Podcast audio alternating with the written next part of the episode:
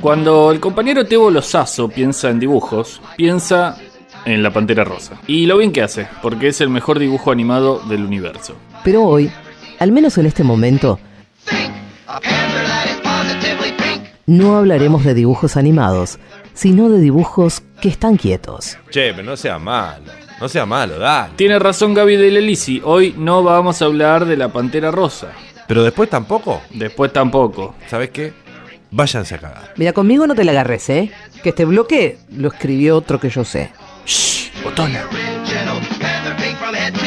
Pero dale, decilo, ¿de qué vamos a hablar? Vamos a hablar sobre las pinturas rupestres de la cueva de Altamira. Me encanta. Pero nada que ver al lado de la pantera rosa. No le llega ni a los talones, le llega.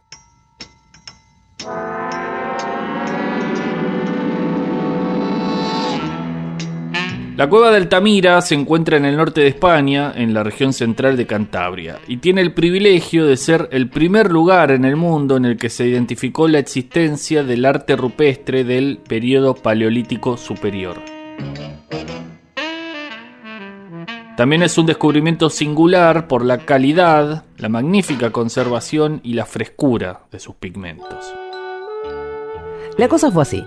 La cueva fue descubierta por un señor que vivía por ahí, Modesto Cubillas, hacia el año 1868.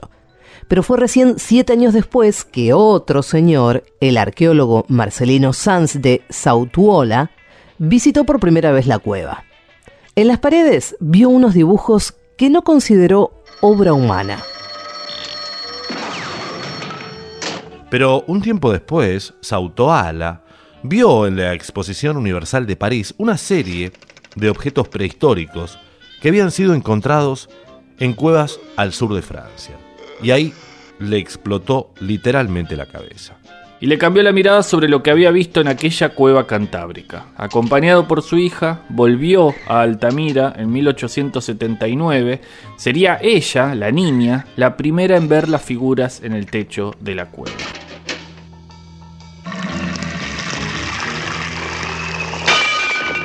En 1880, Sautuola publicó el hallazgo en el folleto Breves apuntes sobre algunos objetos prehistóricos de la provincia de Santander, atribuyendo las pinturas a la prehistoria, al periodo paleolítico. Pero no le dieron mucha bolilla, aunque el tipo había hecho un análisis bastante piola, sus contemporáneos desde diferentes perspectivas intelectuales, evolucionistas, creacionistas o los incrédulos prehistoriadores del momento, recibieron con escepticismo su planteo. De hecho, su valor no fue reconocido hasta el descubrimiento de arte rupestre paleolítico en otras cuevas de Europa, principalmente en Francia. Se terminó el siglo XIX y recién en 1902 la cueva de Altamira adquirió reconocimiento universal, convirtiéndose en un ícono del arte rupestre paleolítico. Digámoslo con todas las letras, la cueva de Altamira es la máxima representación del espíritu creador humano. Presenta un arte en grado de excelencia. Las técnicas artísticas, dibujo, pintura, grabado, el tratamiento de la forma y el aprovechamiento del soporte, los grandes formatos y la tridimensionalidad, el naturalismo, la abstracción y el simbolismo, todo está ya en Altamira. Bisontes, caballos, ciervos, manos y misteriosos signos fueron pintados o grabados durante los milenios en los que las cuevas de Altamira estuvo habitada, entre 36.000 y 13.000 años antes del presente. Estas representaciones se extienden por toda la cueva a lo largo de más de 290 metros, aunque es en la llamada sala de polícromos donde se concentran en mayor número.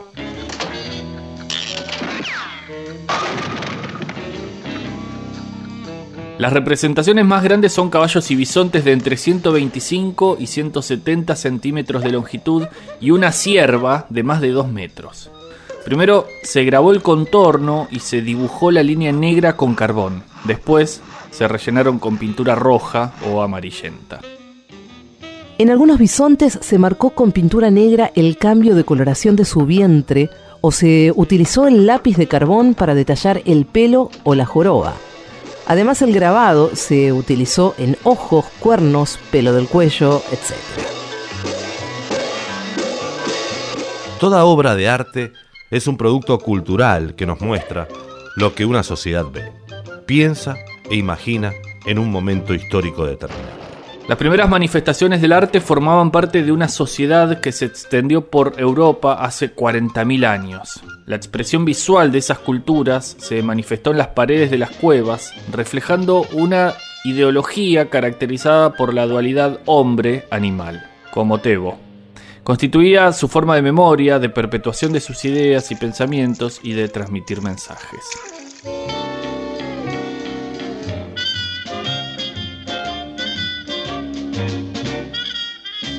Como mencionamos hace dos minutos, a finales del siglo XIX esas imágenes se conocieron de forma paralela al desarrollo de la arqueología y su descubrimiento sacudió los cimientos de la razón científica y de la fe.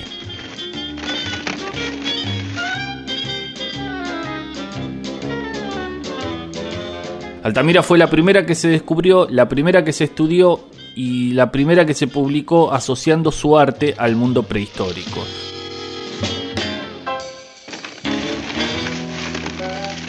Después de ella vinieron más y hoy las reconocemos como el arte más antiguo de la humanidad.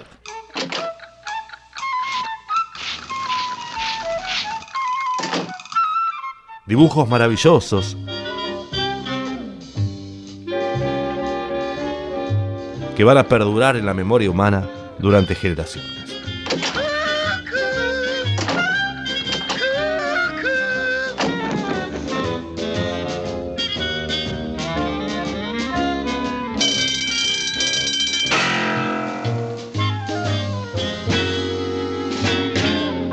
Tanto como la pantera rosa.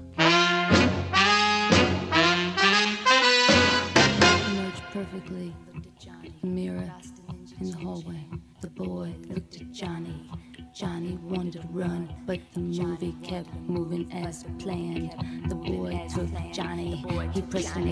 Against a. He drove it in, he drove it home, he drove it deep in Johnny.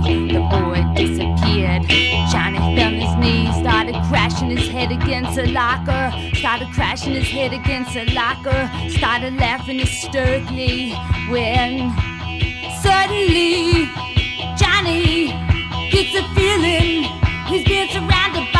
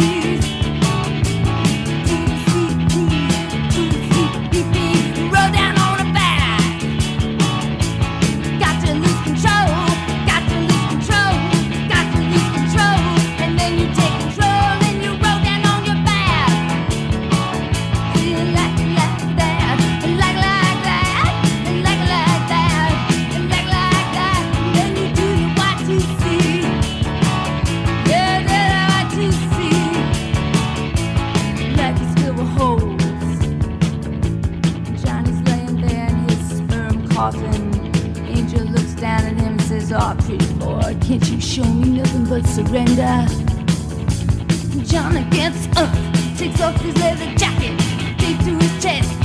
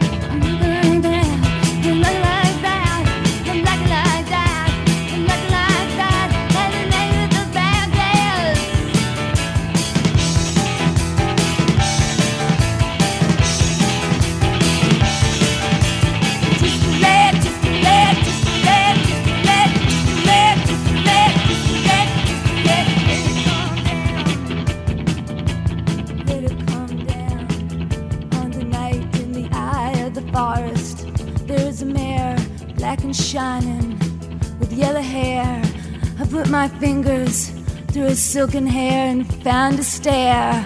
And I didn't waste time, I just walked right up and saw that up there.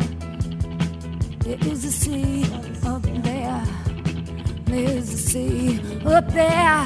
Fender one, humping on the pocket meter, leaning on the pocket meter.